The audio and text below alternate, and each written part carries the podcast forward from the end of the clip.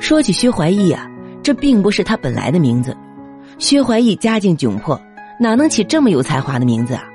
那时候的洛阳城，城中啊有一个集市，做生意的人很多，在那里啊，没有人知道薛怀义是谁。但要是说起冯小宝，大家都晓得，他是这里有名的卖药郎，靠集市或走街串巷兜售狗皮膏药、大力丸之类的药品为生。与如今的磨剪子、磨菜刀、脚气水、蟑螂药、旧手机换盆子等营生略同，所不同的是啊，冯小宝年轻力壮，身材魁梧，人长得精神帅气，还风趣幽默，以至于给人的第一印象就是入错了行。常年卖药啊，他练就了与众不同的好口才，总是能把那些大姑娘小媳妇哄得团团转。得益于不俗的相貌，很快。冯小宝时来运转，后因福得祸，又因祸得福，总之啊，最终走上了一条福祸相依的路。原来啊，冯小宝在经过一户大户人家府邸时啊，聊上了府中的一个婢女，这一来二去啊，婢女就和冯小宝好上了。可这毕竟大户人家人多眼杂呀，没多久，二人的苟合之事就被主人知晓，主人雷霆大怒，将二人叫到面前斥骂。婢女吓得魂不附体，冯小宝同样是六神无主，战战兢兢，不住的磕头求饶。其实啊，这种事儿说大说小，全凭主人一句话，就算赐二人远走高飞，也未尝不可呀。所以，主人生气过后，经过一番端详，发现冯小宝真是不错，心中大赞婢女有眼光。最终，主人把婢女假装骂了一顿，下不为例。婢女千恩万谢。怀着失落的心情下去做事，而冯小宝则被留下，另有安排。原来啊，这府邸的主人正是唐高祖的女儿千金公主，她想把冯小宝敬献于侄媳妇武则天。此时的情况和历朝历代不同，唐高宗李治死后，朝政大权落入武则天手中。他掌权之初啊，朝局并不稳定，忠于李唐的反武势力暗中积蓄力量。时刻策划着给武则天致命一击。为了坐稳金銮殿，武则天对李唐后人进行了斩草除根般的杀戮与打击。唐高祖李渊和太宗李世民的兄弟子侄们，往日是万人之上的皇亲国戚，如今呀却成了刀俎上的鱼肉。在武则天毫不留情的铲除下，几乎死伤殆尽，幸存者寥寥无几。在为数不多的幸存者中啊，唐高祖李渊的女儿。李世民的妹妹千金公主却意外的得以保全身家性命，并且还受到武则天的厚待。千金公主为人机警聪慧，她意识到自己的危险处境后，立即竭尽全力逢迎巴结武则天，甚至不顾辈分，请以则天为母，可谓是不择手段，投其所好。如果是其他朝代啊，大家会替皇上选择绝世美女。只是现在当权的是潜力股女皇，为武则天找男宠，自然成了很多人讨好她的手段。此时的公主正有此意，她要把眼前这位靓仔包装一下，然后送给武则天，来换取天后的欢心。此时的武则天已经寡居多年，早已没了陪伴，了解女人最深的自然还是女人。公主就这样把冯小宝献了上去。面对冯小宝的模样和身材。武则天自然是扛不住，就这样，冯小宝成为了武则天第一位男宠。事后，武则天对冯小宝很满意，出于对千金公主的回馈，后来啊还收其为义女。其实啊，千金公主年龄和武则天差不多，甚至啊比武则天还年长几岁。再说啊，还颠倒了辈分，所幸难得二人感觉良好，相处是愈发融洽。不过。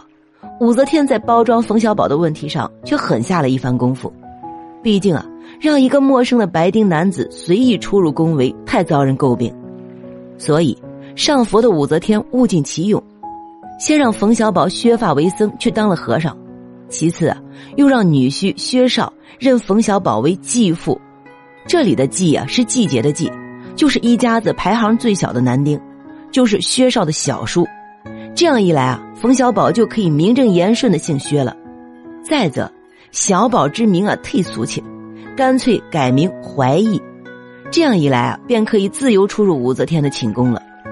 最终，经武则天一锅香汤浸泡清洗，冯小宝脱胎换骨，俨然是国师一般。朝中文武百官都称其为薛师。就这样，武则天再一次尝到女人的滋味。不仅如此，他还尝到了做皇帝的滋味。对于武则天来说，薛怀义除了做男宠，基本啊就没什么特别的用处了。但是对于有理想、有追求的薛怀义来说，宝宝心里苦，人家可不愿意只做一个工具人。被武则天包装成高僧的小宝，准备给自己建一个根据地。就这样，在公元六八五年，薛大叔上书武则天，希望他能准许在洛阳城边建立一个白马寺。面对自己小男宠的请求。武则天自然是不能拒绝，更何况他要的也不是很多。就这样，武则天便准了薛怀义的请求，薛怀义也成功晋级为白马寺主持。武则天时期的白马寺，寺庙的僧人众多，不仅如此，他们完全目无法度，横行霸道。但凡有人敢上告他们啊，薛怀义便会带着僧众将他们拳脚相加。面对小薛的行为啊，武则天并没有责罚他。或许，这就是爱情的力量吧。其实啊，武大妈这么爱小宝，也是因为她与其他的男宠不同。薛怀义厉害之处啊，就在于做好本职工作之余，还能解武则天燃眉之急。